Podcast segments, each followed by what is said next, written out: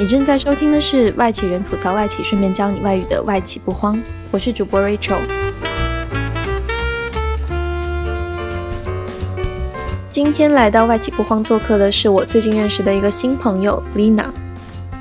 我们算是一见如故，对很多事情的想法都不谋而合。今天 Lina 会和我们分享她作为社畜的自救指南。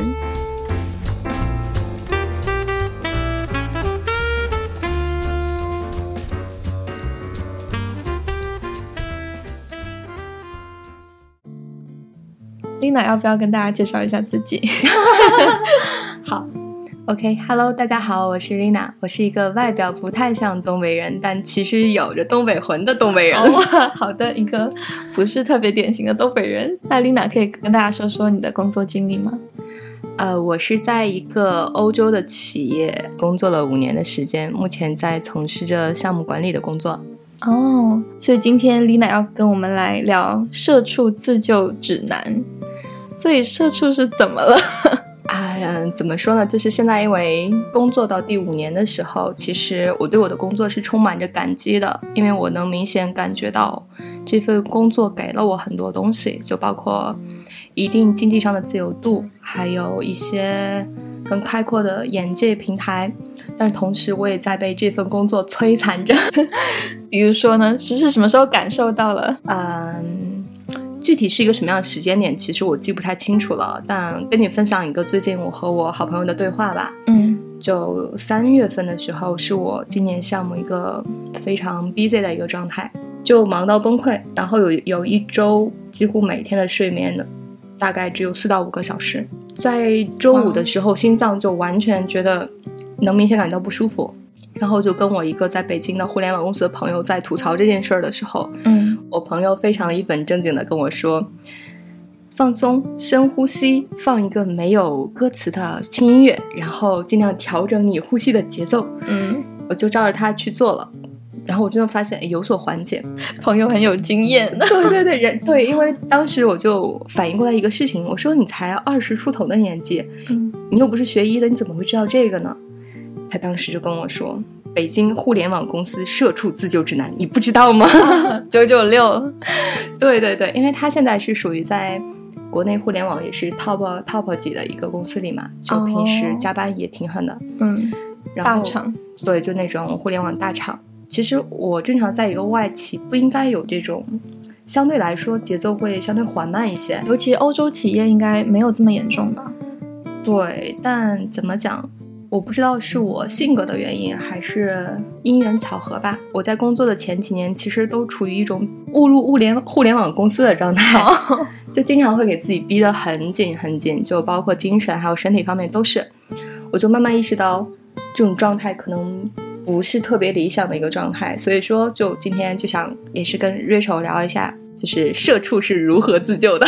对我们都需要，我都很需要自救。我记得，其实我最近有一个，就是出过一次乌龙，嗯，是因为我也是长时间，就是可能睡眠不是特别的够，可能四五个小时啊，对对对，嗯，然后周末呢，你又想疯狂的安排一些活动，嗯，然后那天是只睡了三个多小时，然后就跟朋友去爬山，然后我们是真的走了很长的距离，回来的时候我的心脏就绞痛。哦，真的是会绞痛，不是不舒服，是已经有绞痛的感觉了。对，我们在赶巴士的时候就已经有过，就是十几秒的绞痛。我天！对，然后回到家里之后，就半夜嘛，还在看手机，当然还在看油管，还在还在网上冲浪，然后还没有睡的时候，忽然间又疼了一阵，然后我就特别的害怕，就忽然间感觉我不能呼吸。结果叫了救护车，哇！你是半夜在日本叫救护车是吧？对，因为我家在一楼，电话收讯又不是特别的好，所以我特别怕我打不出电话，我就冲到门外去打电话给救护车，然后让他们过来接我。我的天！然后然后。但是我完全什么事都没有，你知道很诡异的，就是那个救护车三三个大叔吧，救护人员他们开车过来之后，就看到一个人就穿的很干净很整齐，然后就是我本人，我就提着一个包包站在那里等等来接自己的救护车，然后他们来之后就很不知所措，他们就说：“嗯，你是是要接的是你吗？你有什么事？”对，但是最后还是去急诊室做了一个就是全身的检查。但是我想说的就是，其实心脏不舒服啊，或者是过度的劳动啊、睡眠不足啊，真的是每一个社畜都会经历的问题。嗯，我其实因为今年是毕业第五年嘛，我在最开始毕业的两年是完全不太能有这种感同身受或怎么样，就觉得这个事情距离我很遥远。嗯直到最近的一两年，你每天睡觉只有四五个小时，连续保持一周两周这样状态下，其实你身体整个状态是非常疲惫的。是，你身体一直在给你释放信号，说我受不了了，我受不了了。但是我们还被在打着鸡血说没关系，上午来一杯，下午再来一杯咖啡，然后就一直顶下去。九九六是福报呀。时间越来越久，年纪越来越大，就会发现你身体里最最开始那些年你积累下来的好底子，慢慢就被你掏空了。嗯然后你就会陷入一种很容易，就像电脑很容易 crash 的状态。嗯，会刺激。我能明显感觉到，在我睡眠不足的时候，我整个脑子反应是慢的，我做出来的很多反应是处于应激反应，就嗯最直接的一个反应。没有思考过。对，但它其实可能并不是最优选择，它是我最本能的一个反应。嗯当进入这种状态的时候，我会觉得是时候该改变一下了。嗯，所以就开始了你的社畜自救。对对对，就是说起社畜自救，第一个方面肯定是身体上的自救。首先，第一个最重要就是睡眠，因为最近项目其实也没有前段时间那么忙了，所以我就会每天强制性的让自己保持七到八个小时的睡眠。嗯如果说一旦非常忙的时候没有办法了，那也会最低限度保持五个小时，这是一个底线。不可以退步的底线，嗯就为了让自己能活下去的一个底线。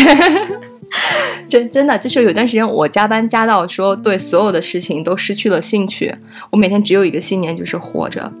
你能懂吗？天哪，那也太就让人觉得很压抑耶，这样子。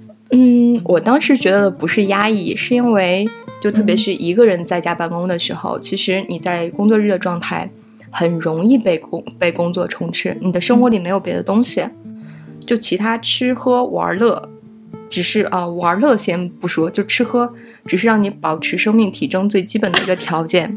真是，真是。对，然后就是另一个方面，我有在给自己增加一些运动，嗯，最近报了一个网球课。哦，我跟你讲可，是今天并没有去。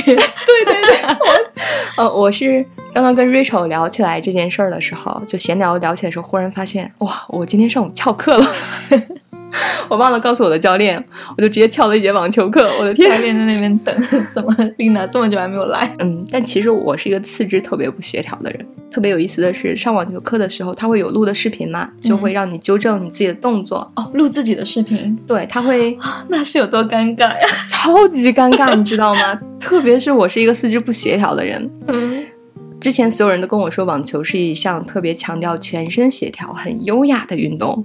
然后我在看我自己视频回放的时候，我就真的是一直全程皱眉，觉得网球这么一个优雅的运动，我是怎么打出来这种魂不吝的味儿的？怎么被我打成这样？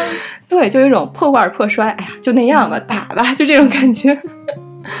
但是因为就是可能开始了这项运动，嗯，觉得对自己有一些有的有的，对我整体状态是有帮助的，尤其是我的教练是一个带给我很高情绪价值的人，就是不管我打多么烂，对他会很鼓励你。对，不管我打多么烂，他都说嗯不错不错，不坏不坏，可以继续，神仙教练啊，真的是？吧？就是即使我知道哦这个球我没打到，或者我的动作有多不标准，他一直给我的都是正向的反馈，所以我觉得这件事情就是无论说我每周上完嗯将近两个小时的课，就身体上比较舒服，比较开心，心情也很好对对，心情也很好，觉得哎呀被夸了，今天又不错呀，就是这种感觉。嗯，这是一个很棒的自救方法哎。是的，是的。我最近有一个感悟，就是我们从小都要被教育说，你要做一个意志多么坚强的人，你要凭着坚强的意志去克服身体上的种种不适啊，或者是环境上的种种困难。嗯这是我一直以来接受的教育。但我最近一个明显的感受就是，其实你的身体状态是反过来在教育你的思想，在教育你的意识的。最明显的，比如说我周一不想上班，我特别困，我什么都不想处理。但我早上一旦喝完一杯高浓度的咖啡之后，我整个人像打了鸡血一样，就觉得觉得又行了。对，觉得自己又行了。所所以说，保持身体的一个良好状态，它其实会反过来影响你，会让你有一个更积极的生活状态。所以我觉得，嗯，保持适量的运动、充足的睡眠，这是非常基本的一个条件。嗯，除而且除除此之外呢？除此之外的话，就是我对自己工作方式上的一个调节吧。哦，我不知道有没有看过一部日剧，叫《我要准时下班》。这部日剧的女主角就是在日本这样一个大家都在比着谁更晚下班、谁更能加班的一个环境里，每天雷打不动，六点准时下班。啊、这在日本真的很少见。对对，尤其他他在剧里其实是在一个传统的日期里，就嗯还不像说在外企环境会更轻松一些。嗯他是在传统的日期里，每天六点就准时下班。这个女主为什么每天六点要雷打不动的去下班呢？是因为他们公司附近有一家中华料理店，那家中华料理店的啤酒在六点到六点十分之间是半价的。哦，特价，所以就冲着那个。是的，所以他每天就是为了赶上半价那个时期间，每天就疯狂的在上班的时间非常高效的工作，把所有的事情在六点之前做完，秒针指向六点那一刻开始收拾包走人，然后去喝啤酒。冲向半价啤酒。对对，因为我觉得他其实是在以另一种方式给自己设定了一个闹钟，给自己设定了一个锚点。我觉得这也算是一个小确幸吧。是的，就像是你在网上买了东西，发现自己周一会收到这个喜欢的快递的时候，一整天都是怀着期待和雀跃的。周一就没有这么痛苦了。对对对对对，就是很多生活里的这种小确幸，其实是可以帮我们增加一些幸福感。嗯，那你会为自己设计什么这些小确幸，然后可以让自己早一点下班吗？啊、我最近有一个想分享的，就是我最近在追剧 什么剧？啊，是前一段时间比较火的一个小网剧吧，叫《山河令》。哦啊，《山河令》我也看，知道吗你也是山人。对，你也是山人是吧？来，机长，山人击掌。对对，然后因为那部剧最开始是每天更新一集嘛，是，它更新的时候是二月二十二号开始播，然后我三月份的那一个月是非常忙，几乎是我一年中最忙的一个月。但这部剧拯救了我，我真的要感谢《山河令》，因为他那部剧是每天六点去那个六点在优酷更新，我就会早上。从九点上班打开电脑那一刻开始，把我今天必须要做的事情一二三四五列清楚。嗯我本来是一个有一点拖延症的人，但是因为我一直内心有个坚定的想法，就是我一定要在六点变成六点那一刻开始追剧，嗯所以我就会在这一天里都保持高效的工作，而且所有的事情都会处理的很快。哦，就因为这部剧，我本来是应该加班到四脚朝天、昏天黑地的三月，变成了我工作生活非常规律的一个很月。平衡的一个月。对对对，真是感谢《山河令》，造福全人类。对，感谢《山河令》，嗯，就真的是就有这样的一个小期待，也会督促你说赶快下班，因为嗯有很多人他其实是可以在工作时间内完成工作的，嗯只是他觉得下班也没有什么事情，那为什么不拖一拖呢？也有也有这样的人嘛。我自己虽然不是这样的人，但我潜意识里其实是有拖延倾向的。但一旦我给我自己设定一个锚点，我一定要在六点之前完成这些工作的时候，我整个人就会非常目标导向，就很高效。去 push 一些事情的时候，也很积极的去 push。嗯，这是一个很聪明的方法。我知道我有一个同事，他也是这样，但他是因为呃疫情的原因，所以他就搬到乡下去住了。然后乡下的超市呢是很早就关门，所以他每天五点就要准时去买菜。然后他就会在他的那个日历，他的那个日程上，因为我们同事之间是可以看彼此的日程，然后定 book meeting 的嘛。然后他就会把这些全部都就是 block 掉，然后就说我要去买菜，然后就没有人五点之后再找他。我觉得这就是一个很棒的事。包括我自己，我也给自己就是定了一个规定，就是我超过五点之后，我不会给任何的人发邮件，也不会给他们发信息。就除非是真的是十万火急的事，不然我会比如说就是给自己设一个提醒，嗯然后明天早上发，或者是邮件不是都有自动那个第二天定时那个发的吗？我就会第二天早上八点发，哦，学到了，我觉得你这个很好。是不是？因为我觉得你给同事其实发邮件是其实是很影响别人的生活，虽然你可能发的时候你会说，啊、啊，当然这只是我自己的想法。你发的时候，你可能会说，嗯，就是 no rush，对吧？你会说，你可以明天再 reply，但是这会就是一个 pending 的事情，会给别人造成一个压力。是的，是的，所以我就我也是最近才意识到这一点的，因为我是以前是那种七八点我也会照常给别人发邮件的人，然后我还会说你们可以不用回哦，但是我同事可能都会在九点十点回我，然后我最近在反思这件事情的时候，我就会觉得，哦，其实我可以不需要这么做。其实你刚才说的那一点提醒了我，因为我是一个很喜欢深夜发邮件的人 哦，就确实你说的这一点提醒了我，嗯。因为就比如说，我特别特别忙的一段时间，我会六七点钟先会关电脑，因为都在家办公嘛。嗯，我会先关电脑，自己休息两三个小时。嗯，当我觉得我状态恢复过来的时候，那我就开始打开电脑，疯狂发邮件。啊，所以我同事可能会经常收到我 半夜十点、十一点、十二点的邮件。哦，我这么一想会骂我的吧？不过你知道，如果是晚一点的话就还好，因为那个时候可能大家已经完全把那个。就是笔记本合上了，啊，对对对，就可能真的是收不到、看不到。对，但是我觉得最就是影响比较大的是，可能在六点到八点之间，就是大家可能还在努力的把那些工作做完，然后的时候，对我就会尽量就是少发这样子。对，然后我很不了解，就是有一些领导为什么会就是比如说周末还让大家做事。对啊，其实这种状态，如果说非常紧急的事情还行；如果是一个常态的话，也不是一个很聪明的方式。对，因为我觉得人是需要一定调节的。嗯，怎么讲？因为从我个人的成长经历来看，在工作初期的一到三年是在积累最基本的技能，但是在三年之后，你可能更多事情要处于一个 leader 的位置。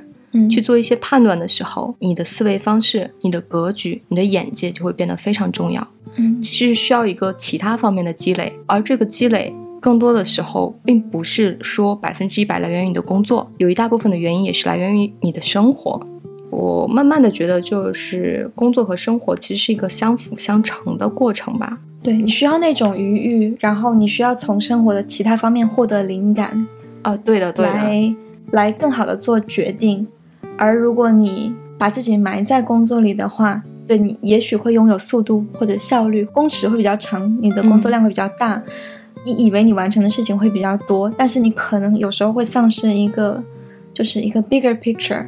对的，或者是一个另辟蹊径的方法。是的，是的，就是我觉得人有的时候需要有一种能从现状里抽身出来看事情的能力。嗯，这个能力的前提就是你除了眼前的这些事情，你其实是有在接触一些其他的领域，你需要一些其他的输入来帮你去做这个选择。所以，丽娜，你是从哪里来摄取这些养分的呢？我的话，主要是从我身边的人吧。我毕业之后有一个非常深的感悟。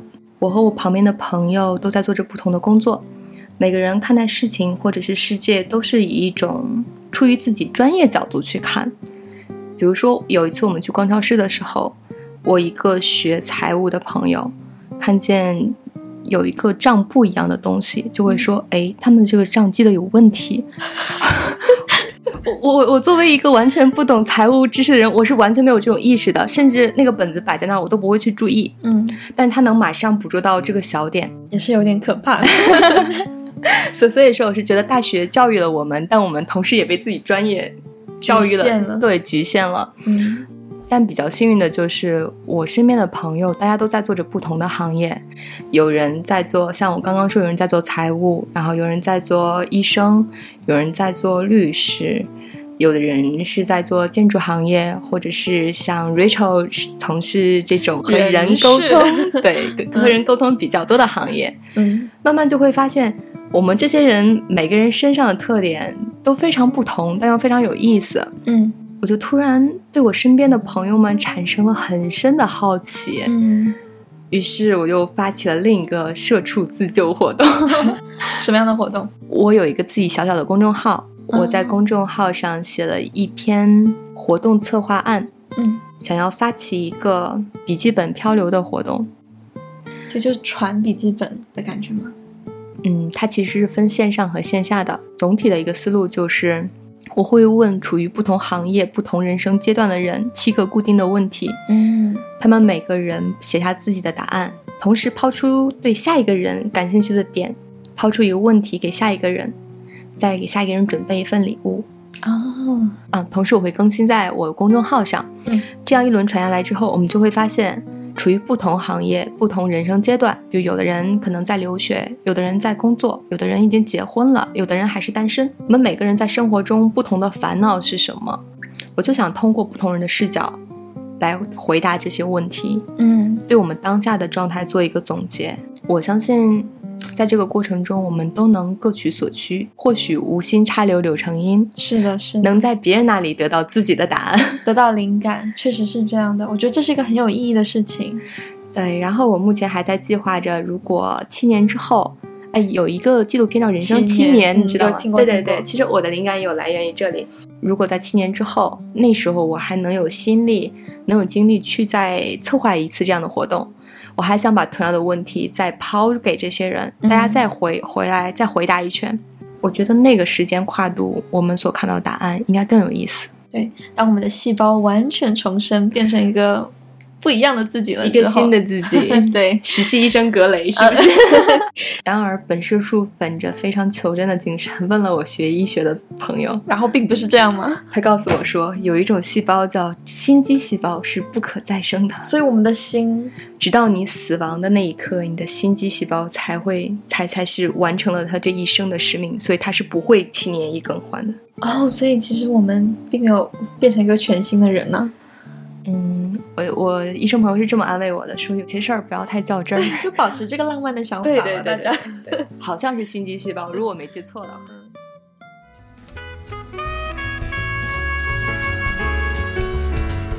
今天的外企不慌就到这里啦。不知道同为社畜的你，一般是用什么样的方法自救呢？还是和往常一样，我会把节目中乱入的一些英文词汇总结起来，放在简介处供大家参考。这里是外企不慌，我是 Rachel，感谢你的收听，我们下周一通勤时间见。